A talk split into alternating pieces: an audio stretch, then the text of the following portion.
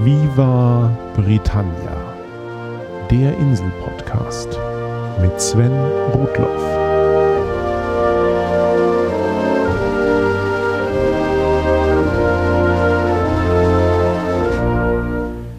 Herzlich willkommen zu Folge 37 von Viva Britannia, dem Podcast über Großbritannien und die Briten. Wie ich in der letzten Episode erwähnte, soll es diesmal um das Haus Hannover gehen. Die Idee sprang mir auf dem Weg zur Arbeit förmlich ins Gesicht. Ich bin ja derzeit beruflich regelmäßig in Hannover und laut Plakaten in der ganzen Stadt widmen sich seit Mitte Mai gleich fünf Ausstellungen dem übergeordneten Thema Als die Royals aus Hannover kamen. Hannovers Herrscher auf Englands Thron 1714 bis 1837. Warum dieser Ausstellungstitel faktisch korrekt, aber auch ein wenig unfair ist, darauf komme ich später zurück. Vielen dürfte nicht bewusst sein, dass selbst die aktuelle britische Königsfamilie deutsche Wurzeln hat. Es sei denn, man hat Via Britannia Folge 14 gehört. So richtig deutsch war das Königshaus aber tatsächlich ab dem Jahr 1714. Und was es damit auf sich hat und was die Insel dem Haus Hannover zu verdanken hat, darum soll es heute kurz gehen. Dass eine deutsche Adelsfamilie auf den englischen Thron kam, haben wir den alten Thronfolgeregelungen des englischen Königreichs zu verdanken die im Übrigen in den meisten anderen europäischen Adelsfamilien identisch waren oder es immer noch sind. Demnach hatten lange Zeit Söhne von Herrschern in der Reihenfolge ihrer Geburt Vorrang vor Töchtern. Außerdem hatten Nachfahren eines Thronfolgers Vorrang vor dessen jüngeren Geschwistern. Wie ich in Episode 14 erwähnte, führte das immer dann zu nennenswerten Wechseln auf dem englischen Thron, wenn Königinnen starben. Eindeutig ist der Fall zum Beispiel bei Elisabeth I., der letzten Herrscherin des Tudor-Geschlechts. Elisabeth starb im Jahr 1603 ohne eigene Nachkommen. Und so fielen die englische und irische Krone an den nächsten Verwandten aus Elisabeths männlicher Vorfahrenlinie. Und das war der damalige schottische König James VI., dessen Familie der Stuarts fortan über Schottland, England und Irland herrschte. Ein Jahrhundert später, im Jahr 1714, wiederholte sich dann das Spiel. Königin Anne aus dem Hause Stuart starb ohne Nachkommen, und so fiel die Krone an den nächsten protestantischen Verwandten aus Annes männlicher Vorfahrenlinie. Und das war ihr entfernter Cousin George I. aus dem deutschen Herrschergeschlecht der Hannoverschen. Und das Haus Hannover herrschte bis 1901 über die Insel. Moment, warum 1901? Warum sagt der Ausstellungstitel dann 1714 bis 1834? Genau darauf komme ich später zurück. Schauen wir uns die Regentschaft der Hannoverschen auf dem englischen Thron mal von vorne an. Und ja, das Geschlecht heißt die Hannoverschen und nicht die Hannoveraner. Das wäre nämlich eine Pferderasse. Genau genommen ist Hannover aber auch gar nicht der korrekte Name dieses Herrschergeschlechts. Ich will euch die vielen Irrungen und Wirrungen aus der Geschichte des deutschen Adels ersparen. Fakt ist, dass die Hannoverschen ein Zweig der alten deutschen Dynastie der Welfen sind, die lange mit den Staufern im Clinch lagen.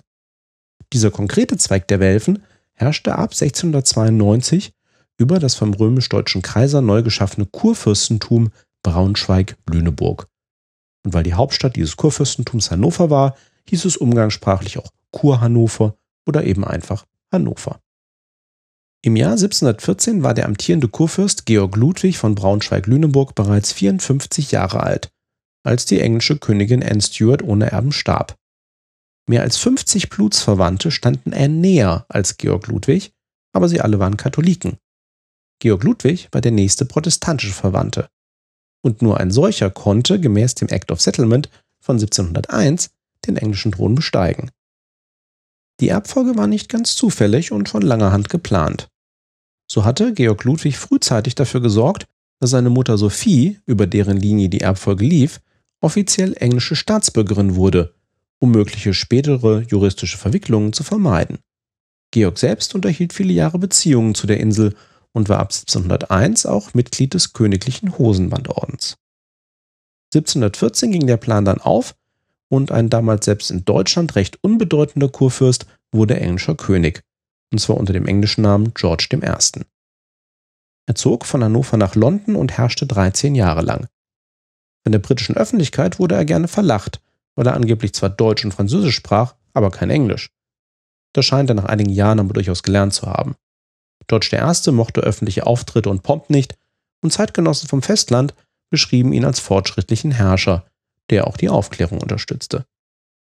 Bereits an seinem Hof in Hannover verkehrten der Mathematiker Leibniz und der Komponist Händel und dem kritischen Philosophen Voltaire gewährte George I. in England Asyl, als Voltaire aus Paris verstoßen wurde.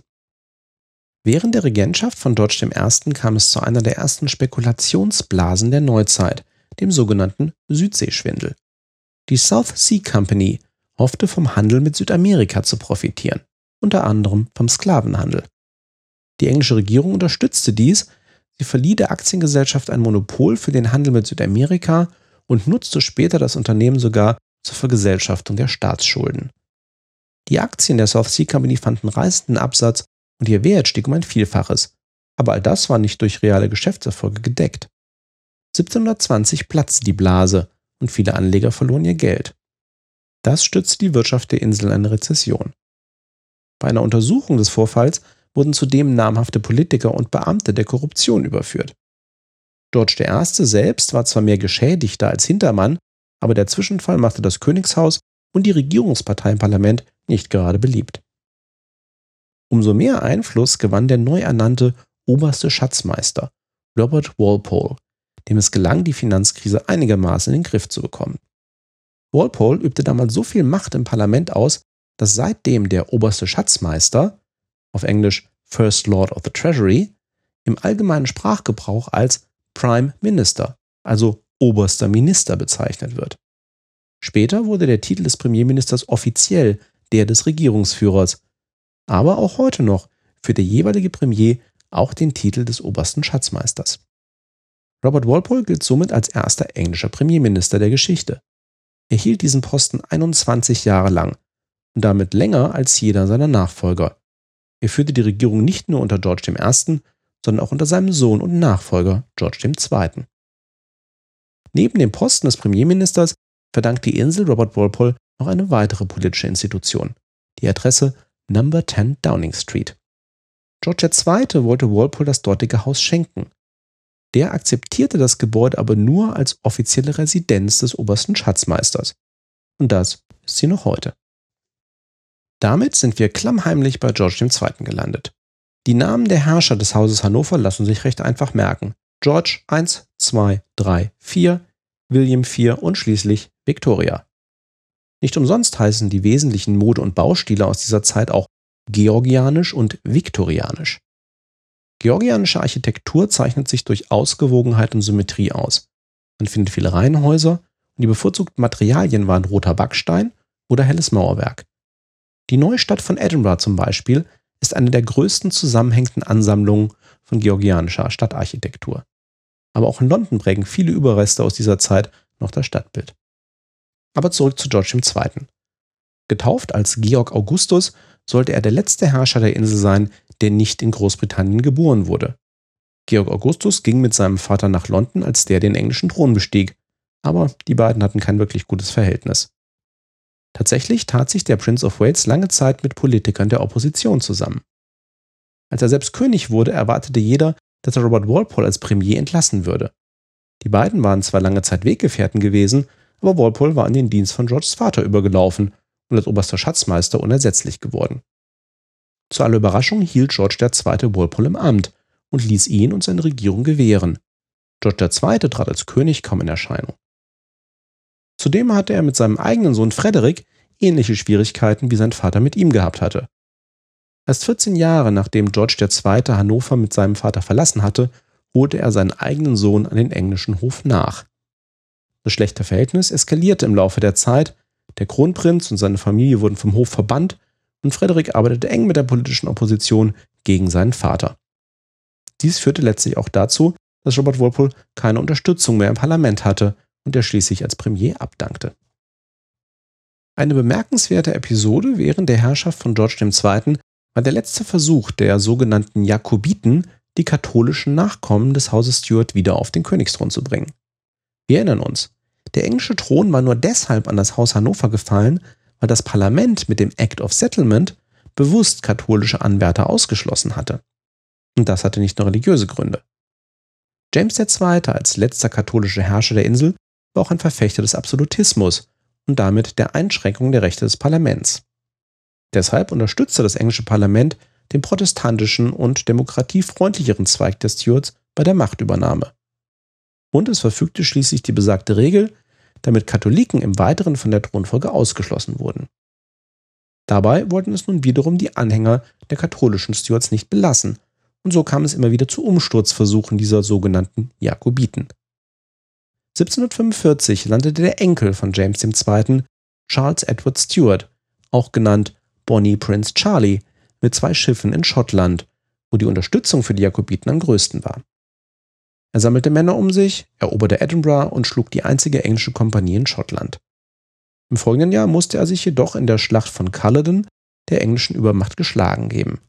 Bonnie Prince Charlie floh vor den englischen Häschern durch die schottischen Highlands und verließ die Insel schließlich an Bord eines französischen Schiffes.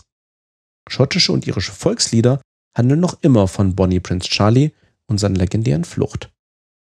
Mit dieser Niederlage verloren die Jakobiten endgültig weiteren Rückhalt diese Episode sollte ihr letzter Versuch gewesen sein, den Thron für die katholischen Stuarts zurückzuerobern. Wenige Jahre später starb Kronprinz Frederik überraschend und so bestieg 1760, als schließlich auch sein Vater George II. verstarb, dessen Enkel den Thron, George III.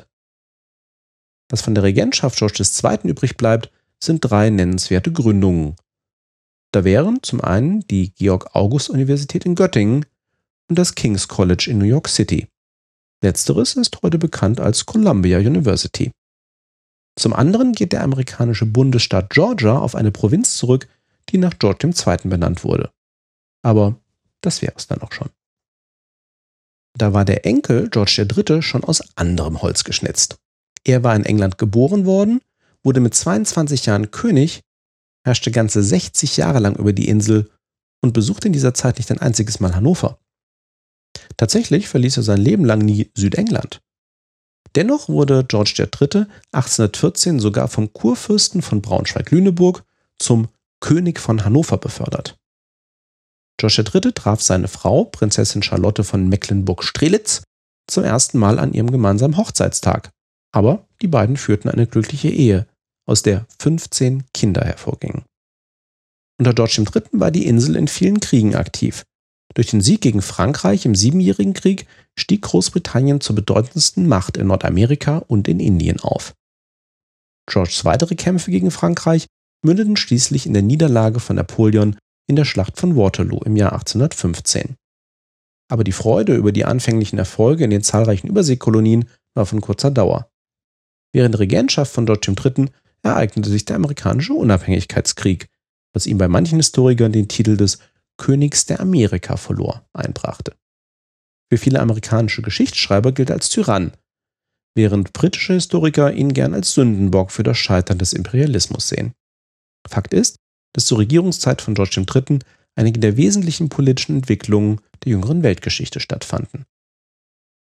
Eine kleine weitere Anekdote zu berühmten Gebäuden, Ähnlich wie wir George II. Number 10 Downing Street zu verdanken haben, geht Buckingham Palace letztlich auf George III. zurück. Der offizielle Herrschersitz seiner Zeit war St. James Palace, ursprünglich errichtet von Heinrich VIII. Aber 1761 kaufte George das Londoner Anwesen Buckingham House als Rückzugsort für seine Frau Charlotte. Sein Sohn sollte es ausbauen lassen und seine Enkelin zum offiziellen Sitz der Königsfamilie in London machen. Aber dazu kommen wir gleich. George III. war beim Volk sehr populär, unter anderem wegen seiner Frömmigkeit und seinem Familiensinn. In seinen späteren Jahren litt er aber zunehmend unter psychischen Problemen. Die letzten zehn Jahre seines Lebens verfiel er zunehmend dem Wahnsinn, er wurde dement, er blindete und er taubte. In dieser Zeit führte sein Sohn bereits als Regent die Regierungsgeschäfte. Als George III. im Jahr 1820 schließlich starb, wurde der Regent als George IV. auch formal König. So populär George III. beim Volk gewesen war, so unpopulär war sein Sohn George IV. Und das bereits während seiner Zeit als Regent für seinen Vater. Extravagant und verschwenderisch gab er sich. Das führte unter anderem zwar zum Ausbau von Buckingham Palace und zur Neuerrichtung von Windsor Castle, aber leider auf Kosten der Steuerzahler. Und das zu einer Zeit, als sich England nach wie vor mitten in den napoleonischen Kriegen befand und die Wirtschaftslage ohnehin angespannt war. Mehrere Male beglich das Parlament die persönlichen Schulden des Regenten und des späteren Königs mit Summen, die heute umgerechnet hunderte Millionen Euros entsprechen. Die zwei wesentlichen Episoden, für die George IV. heute noch bekannt ist, sind das Verhältnis zu seinen Frauen und die Emanzipation der Katholiken. George IV. und die Frauen. Kurz nach seinem 21. Geburtstag verliebte sich George in Maria Fitzherbert, eine sechs Jahre ältere Bürgerliche, die schon zweimal geschieden war und, das am schlimmsten, Katholikin. Der Act of Settlement schloss die Thronfolge nicht nur für Katholiken aus, sondern auch für die Ehepartner von Katholiken. Und nach einem anderen Gesetz war es einem Thronfolger ohne Zustimmung des Herrschers ohnehin nicht möglich, rechtswirksam zu heiraten. All das war George aber egal und er ging mit Fitzherbert ein Eheversprechen ein. Das wurde geheim gehalten, um Schaden vom Königshaus in dem Parlament abzuwenden. Als der Prinz sich immer weiter verschuldete, verweigerte ihm sein Vater jegliche Hilfe, bis er einwilligte, formal seine Cousine Prinzessin Caroline von Braunschweig zu heiraten. Die Ehe war für beide eine Katastrophe. Sie trennten sich nach der Geburt ihres einzigen Kindes und George blieb Zeit seines Lebens Maria Fitzherbert zugetan. Er hatte aber auch zahlreiche Affären und zeugte vermutlich eine ganze Reihe außerehelicher Nachkommen. Als George mit 57 Jahren vom Regenten zum König aufstieg, wollte Caroline ihre Anrechte öffentlich bekräftigen, aber George verweigerte ihr die Anerkennung als Königin. Er hätte sich gerne scheiden lassen wollen, aber das kam nicht in Frage, und so strengte er zumindest ein Gesetz an, das die gemeinsame Ehe für unwirksam erklärt hätte. Der Gesetzentwurf wurde von der Öffentlichkeit sehr negativ aufgenommen und musste zurückgezogen werden. Dennoch entschied sich George, seine Frau zumindest von seiner Krönung auszuladen. Caroline erkrankte an dem Krönungstag schwer und starb wenige Wochen später. Sie selbst äußerte in ihren letzten Tagen wiederholt die Vermutung, vergiftet worden zu sein. Zum zweiten Punkt, George IV. und die Katholiken. Obwohl seine geliebte Maria Fitzherbert Katholikin war, sträubte sich George Zeit seines Lebens gegen die Aufhebung von zahlreichen Benachteiligungen unter denen Katholiken in seinem Königreich zu leiden hatten. So erstreckte sich die Benachteiligung von Katholiken nicht nur auf die Thronfolge, sie durften auch lange Zeit keine anderen höheren Ämter bekleiden. Sie durften nicht wählen, ins Parlament gewählt werden oder nennenswerten Grundbesitz ihr eigen nennen. Ganz zu schweigen von der Richtung eigener Schulen oder der Einsetzung von Bischöfen. Die Aufhebung dieser Benachteiligung war ein langwieriger Prozess, der sich über die gesamte Herrschaft der Hannoverschen auf der Insel erstreckte. Mit der Vereinigung der Königreiche Großbritannien und Irland im Jahr 1800 gewann das Thema zusätzliche Brisanz und der Druck auf Parlament und Krone wuchs. Dennoch weigerten sich erst George III. und dann George IV. standhaft. Es sollte bis 1829 dauern, bis George IV. unter massivem Druck der Öffentlichkeit endlich nachgab und der Catholic Relief Act in Kraft trat. Zu diesem Zeitpunkt war George IV. aufgrund seines ausschweifenden Lebenswandels schon lange fettleibig und von generell schlechter gesundheitlicher Verfassung. Ein Jahr nach der Verabschiedung des Catholic Relief Acts verstarb er. Das einzig legitime Kind von George IV. mit seiner verhassten Frau Caroline war Prinzessin Charlotte gewesen. Diese war aber bereits mehr als zehn Jahre vor ihrem Vater im Kindbett verstorben. Damit fiel die Krone nach Georges Tod an seinen jüngeren Bruder, der im Alter von 64 Jahren als William IV. den Thron bestieg. Er sollte nur sieben Jahre herrschen. William war wiederum das Gegenteil seines extravaganten Bruders. Unauffällig, aber volksnah, pflichtbewusst und sparsam. Anstatt sich in einem seiner Schlösser zurückzuziehen, spazierte er gerne ohne Gefolge durch London. Als dritter Sohn von George III. hatte niemand damit gerechnet, dass William jemals König werden würde. Mit 13 Jahren trat er in die Royal Navy ein und blieb ihr sein Leben lang verbunden. Er diente während des amerikanischen Unabhängigkeitskriegs auch eine Zeit lang in New York. George Washington unterstützte einen Plan, den Prinzen zu entführen, der Plan wurde aber letztlich nicht in die Tat umgesetzt. Nachdem William den Titel eines Dukes zuerkannt bekam, gab er den aktiven Marinedienst auf und ging in die Politik. Während der Napoleonischen Kriege bemühte er sich immer wieder, als Reservist in den aktiven Dienst zurückzukehren, aber er wurde von der Admiralität immer wieder abgewiesen. Die verlieh ihm damals lediglich Ehrentitel. Unter der Regentschaft seines Bruders George IV. wurde William aber schließlich zum Lord High Admiral ernannt und er lenkte fortan die Geschicke der Navy. Nicht immer mit Erfolg und regelmäßig im Konflikt mit den gedienten Admirälen, aber meist mit gutem Augenmaß. In der kurzen Zeit, in der William IV. König war, kam es vor allem zu einer nachhaltigen politischen Entwicklung. Die Zusammensetzung des Parlaments wurde das erste Mal seit dem 15. Jahrhundert grundlegend reformiert. Dies führte zu einer besseren Repräsentation der inzwischen stark gewachsenen Städte im Unterhaus und zu einem deutlichen Machtwechsel vom adelsdominierten Oberhaus hin zum bürgerlichen Unterhaus. Insgesamt verloren Aristokraten und Landbesitzer deutlich an politischem Einfluss gegenüber Vertretern der neuen Mittelschicht. Die entsprechenden Reformen waren sowohl im Unterhaus als auch im Oberhaus stark umkämpft und es sollte Jahre dauern, bis 1832 endlich ein entsprechender Gesetzentwurf beide Kammern passierte. William IV. hatte hieran maßgeblichen Anteil, indem er unter anderem einmal persönlich ins Parlament eilte, um es aufzulösen und Platz für Neuwahlen zu machen, von denen die Reformer profitieren würden. Ein andermal drohte er dem Oberhaus, dessen Widerstand gegen die Reform dadurch zu unterlaufen, indem er so viele neue reformwillige Lords und Ladies ernennen würde, bis sich eine Mehrheit für den Gesetzentwurf ergäbe. Privat lebte William insgesamt 20 Jahre lang mit der irischen Schauspielerin Dorothea Bland zusammen, besser bekannt unter ihrem Künstlernamen Mrs. Jordan. Mit ihr hatte William zehn illegitime Kinder, die er gut versorgte und unter deren Nachkommen noch heute viele namhafte Briten sind, bis hin zum derzeit amtierenden Premierminister David Cameron. Mit adeligen Partnerinnen hatte William nicht viel Glück, bis er mit 50 Jahren die halb so alte Adelaide von Sachsen-Meiningen ehelichte. Die freute sich geradezu, sich um den außerehelichen Nachwuchs ihres neuen Gatten zu kümmern, seine Schulden zu begleichen und ihm bis zu seinem Tod treu zur Seite zu stehen. Die Ehe war glücklich, aber sie führte zu keinem Thronfolger. Und so kam es, wie es kommen musste.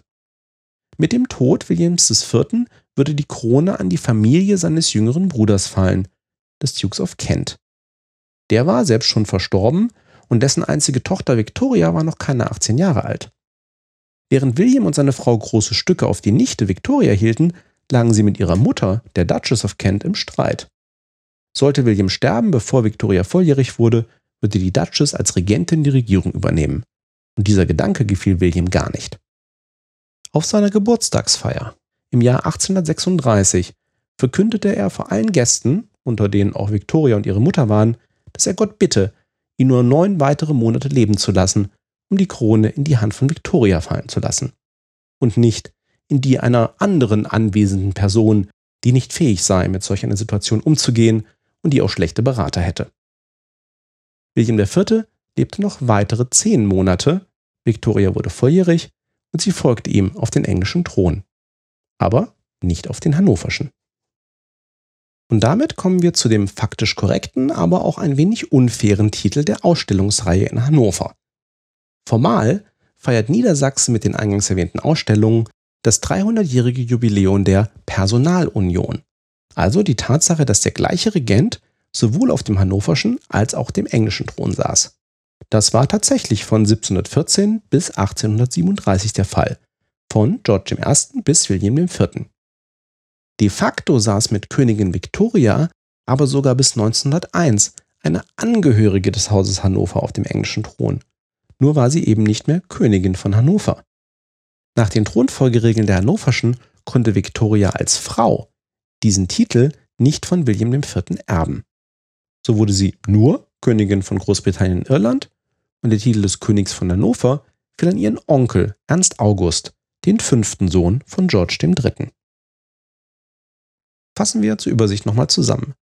Königin Anne Stuart stirbt und um die Thronbesteigung durch Katholiken zu verhindern, kommt der nächste Protestant der Familie an die Macht, der deutsche Fürst George I. Der tritt als König nicht groß in Erscheinung und die Bewältigung des Südseeschwindels hilft mir dem Premierminister Robert Walpole zu Ruhm. Mit George I. ist sein Sohn George II. auf die Insel gekommen. Vater und Sohn haben aber kein gutes Verhältnis. George II. tritt als König ebenfalls nicht groß in Erscheinung und lässt lange Zeit weiter Walpole gewähren. Die Jakobiten versuchen mit Bonnie Prince Charlie noch ein letztes Mal einen Katholiken auf den Thron zu bringen, aber die Revolution scheitert. George II. hat auch wieder kein gutes Verhältnis zu seinem Sohn Frederik, aber der stirbt vor seinem Vater und so wird dessen Sohn George III. König. George III. ist nun sehr beliebt beim Volk, schlägt sich mit den Franzosen und amerikanischen Revoluzern herum, aber letztlich verliert er die amerikanischen Kolonien und wird wahnsinnig. George III. hat insgesamt neun Söhne. Sohn Nummer 1 übernimmt bereits für die letzten zehn Lebensjahre seines kranken Vaters die Regentschaft und wird nach dessen Tod König George IV. Der ist verschwenderisch, lebt lang mit einer Bürgerlichen zusammen und versucht seine Ehegattin vom Thron fernzuhalten. Er stirbt ohne legitime Erben, aber nicht ohne vorher gezwungen worden zu sein, den Katholiken mehr Rechte zuzugestehen.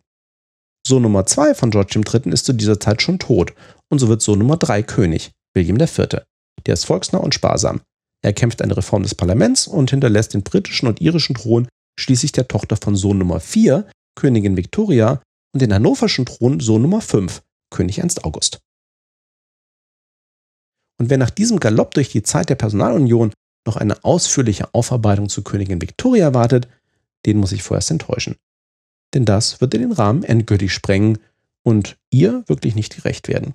Zur Mutter Europas, wie sie auch genannt wird, komme ich in einer späteren Folge zurück. Ihr wisst jetzt das Wichtigste über das Haus Hannover. Wenn ihr noch mehr Eindrücke zu den Deutschen auf dem englischen Thron sammeln möchtet, die Ausstellungen in Hannover laufen noch bis zum 5. Oktober. Und allen Unkenrufern möchte ich sagen, Hannover ist wirklich einmal eine Reise wert. Apropos Reise, auch Viva Britannia macht eine kurze Sommerpause. Aber keine Angst, in vier Wochen hört ihr schon wieder Neues von mir. Bis dahin, euch alles Gute. Thanks for listening. Cheers and bye bye.